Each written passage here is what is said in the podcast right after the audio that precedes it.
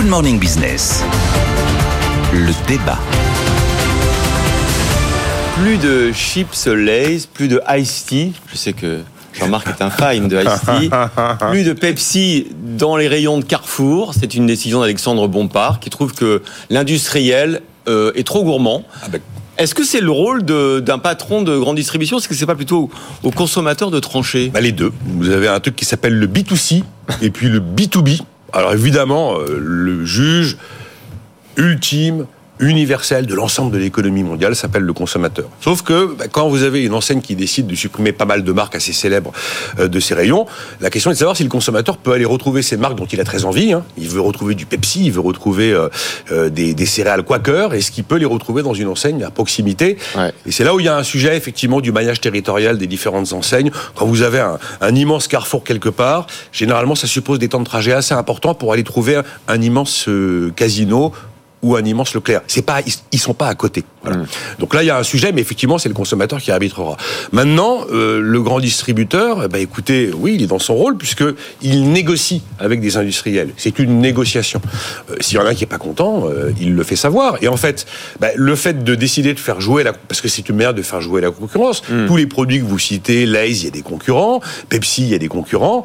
Euh, eh bien, le décision de faire jouer la concurrence, c'est la faire jouer au niveau B2B, comme elle existe au niveau B2C. Et donc, ça veut dire que globalement, bah, il respecte les, lois du marché.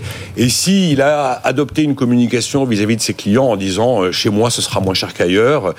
Et qu'effectivement, il a parlé de hausse de prix inacceptable. Ouais, On n'a ouais. pas tous les détails tous les sur détails, chaque non. marque Non. de combien effectivement PepsiCo exigeait comme hausse de prix. Il se dit si je mets ces produits dans mes rayons, ben en fait je je trompe un petit peu la promesse que j'ai fait à mes clients de lui garantir qu'il n'y aura pas des prix exorbitants. Ouais. Euh, vous savez que Systému l'a fait euh, en 2023 Ouais. sur les produits PepsiCo, donc on peut s'en remettre. Alors après on a eu ce débat assez rigolo dans la rédaction parce qu'il n'a pas de il a pas de réponse objective. Est-ce qu'il y a vraiment des produits aujourd'hui qu'on trouve dans les rayons qu'un distributeur ne peut pas se permettre de Ouais. ne pas avoir parce que s'il ne les a pas, il sait qu'il perd des clients qui ne viendront plus parce que il n'a pas telle ou des marques, hein, telle ou telle, il s'agit pas de dire qu'il y aura plus de lait, mais telle ou telle référence. Alors on avait pensé à Coca, bien sûr, l'évidence, à Nutella. Puis on s'est dit, est-ce qu'il y en a d'autres qu'on doit vraiment avoir, sinon on perd vraiment des clients? Bah, chacun peut faire l'exercice de se dire. Quel est le produit qui fait que ben, je n'irai plus chez lui, Ouais. mais j'irai chez le concurrent? Alors quelqu'un a cité des- toutes les marques de shampoing L'Oréal. C'est vrai quand même que L'Oréal c'est un mastodonte des marques de shampoing. Euh, voilà, est-ce qu'il y a beaucoup beaucoup de produits qui sont absolument non substituables? Mais c'est le, c'est, c'est, c'est évidemment une nécessité pour euh, ces grands groupes d'avoir des marques non substituables parce que sinon le rapport de force il est très en faveur de la grande distribution. hein. Quand vous êtes Pepsi, c'est 25% de votre chiffre d'affaires euh, chez Carrefour ou chez Leclerc, alors que pour eux c'est un pour Leclerc par exemple ou, ou Carrefour, euh, Pepsi c'est moins d'un pour cent du chiffre d'affaires. Donc Ah. euh, Je ne sais pas si Leclerc c'est un- c'est 25% des chiffres d'affaires de Pepsi Monde. en tout cas de Pepsi France. Ah, Pepsi France, oui. D'accord. Parce que j'ai regardé bon, Nestlé, quand même une, un énorme groupe. Bah, Nestlé, son, pourcentage de chiffre d'affaires en France, Ouais. comme Coca, c'est Ouais. 2%. Ouais. Donc on peut dire qu'à la limite, bah, Nestlé raye la France de son... vous citiez un groupe comme L'Oréal. L'Oréal, euh, sur le business au grand public, euh, Leclerc c'est euh, c'est 20%. Ouais, alors, L'Oréal après est une maison vraiment française. Ouais. La relation entre L'Oréal et la grande distribution en France, quand, quand on parle de mu- multi, enfin c'est une multinationale, oui effectivement. Enfin c'est marrant parce que ce débat, Ouais, il nous débat. a bien euh, occupé sans qu'on puisse le trancher vraiment, bien sûr. Et on est curieux de savoir ce que Jean-Marc, qui normalement est quand même euh, la- l'avocat de, de la concurrence, du consommateur et du libre marché, c'est de la va- concurrence. Nous dire.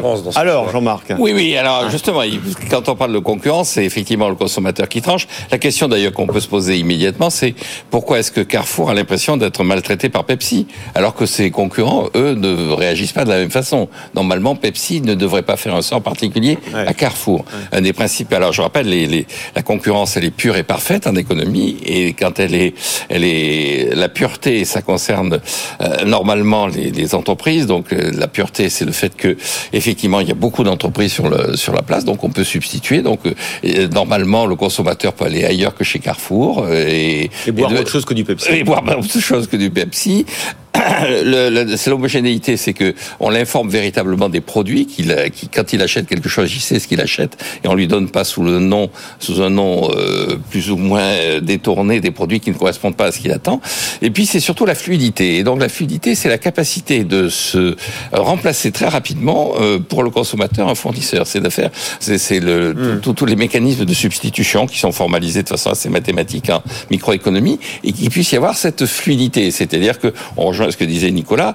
La fluidité s'est accrue avec euh, les téléphones portables parce qu'on sait exactement maintenant quels sont les prix, les prix pratiqués. Et on a par- des comparateurs instantanément. On a des comparateurs instantanés. Le problème, c'est le problème géographique. C'est-à-dire, est-ce qu'on va faire 5, 10, 20 kilomètres de plus pour aller à l'endroit où on considère qu'il y a les meilleurs prix et les, et les meilleurs produits?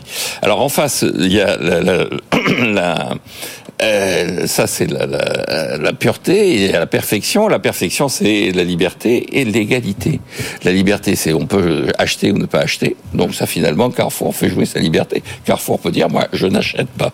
Mais l'égalité, normalement, on doit traiter tout le monde de la même façon. Et ce que je trouve surprenant dans cette affaire, c'est encore une fois, on a l'impression que entre Carrefour et Pepsi, il y a un contentieux, alors que normalement, s'il doit y avoir un problème de prix, ce problème de prix doit être perçu de la même façon par euh, Leclerc, par... euh, Ça veut dire que Pepsi vend peut-être pas le même prix à Carrefour. et voilà. et à alors, PMU a déjà retiré et- et- 2023. voilà. Alors la question qui se pose, c'est effectivement, et c'est aux autorités de la concurrence de regarder ça de Ouais. près. Oui, oui. Est-ce que Pepsi est en train, parce que Pepsi peut vouloir se retirer éventuellement du marché français en considérant Mm. que c'est pas aussi porteur qu'elle espérait, est-ce que Pepsi est en train de tordre un certain nombre de règles Et donc là, maintenant, c'est aux autorités de la concurrence de regarder ce qui se passe La véritablement. boîte, la boîte de Pandore est ouverte. Il y a, il y a un- juste un- ce qui est frappant dans ce qui se passe, Ouais. c'est que c'est la généralisation du name and shame. Vous avez vu qu'il y a Ouais. la, la campagne Ouais. de com qui va avec. D'ailleurs, il y ça, a la se de faisait com qui pas va avec, avant, hein. effectivement. Merci à tous les deux. C'est un beau débat qu'on peut retrouver évidemment en replay si vous avez manqué le début.